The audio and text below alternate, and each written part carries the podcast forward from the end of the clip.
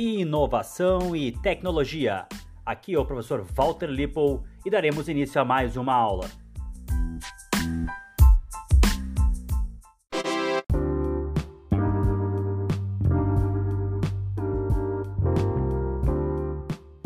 E na aula de hoje a grande questão é: por que os grandes cérebros que revolucionaram a indústria, a economia, eu falo desses cérebros lotados no Vale do Silício, nos Estados Unidos, Silicon Valley, por que esses jovens entre 18 a 22 anos saíram de suas faculdades, tinham problemas escolares e mesmo assim, ou melhor, por isso revolucionaram a tecnologia trazendo as, as grandes inovações ligadas à terceira fase da Revolução Industrial e à chamada recentemente Indústria 4.0.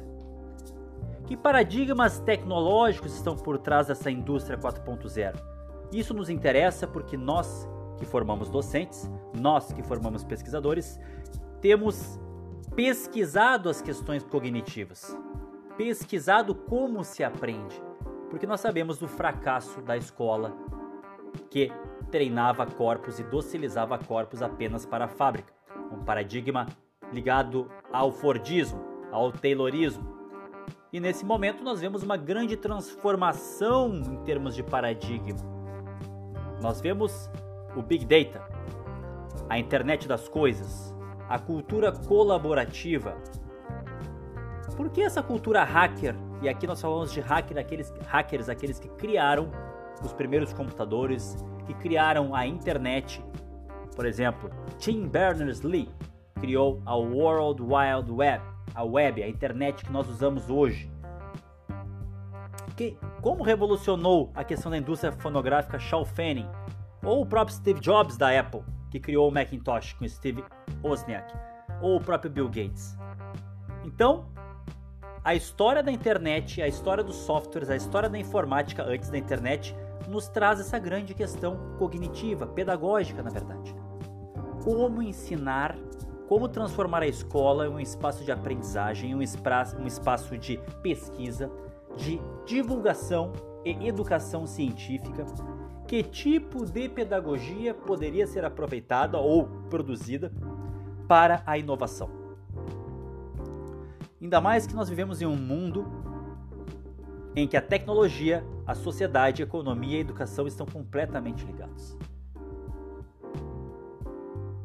E nesse sentido é importante também nós aprendermos sobre a gestão do conhecimento, inovação e a questão das próprias organizações educacionais e a inovação tecnológica. Aí um pouco de teoria das organizações, muito importante também nesse sentido. Então eu convido vocês a estudarem comigo nessa aula Cibercultura e Educação, a origem da cibercultura em Norbert Wiener, a cibernética, as tendências ciberculturais para o ano de 2021, Big Data, Internet das Coisas e Educação. Falaremos um pouco também sobre economia da atenção e capitalismo do curtir. E por fim, chegamos a uma questão prática. O que, que a pedagogia hacker nos ensina sobre a, o fracasso escolar, o fracasso, a crise da escola que da escola moderna, dessa escola ligada também a um paradigma fordista, a um paradigma de uma sociedade disciplinar. Que transformações nós observamos nesse processo e como podemos compreender essa pedagogia hacker, a cultura colaborativa, uma ciência aberta, uma cultura livre, onde o conhecimento é produzido. E o grande exemplo disso, como vocês bem sabem, muito criticada, muitas vezes chacotada até, é a Wikipedia. Hoje um grande sucesso.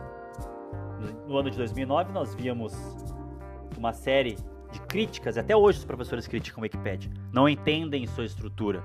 Temem, na verdade, esse novo paradigma do conhecimento que a pedagogia hacker nos traz e nós podemos aproveitá-la para a sala de aula, principalmente para a educação profissionalizante e tecnológica, que é o nosso caso aqui.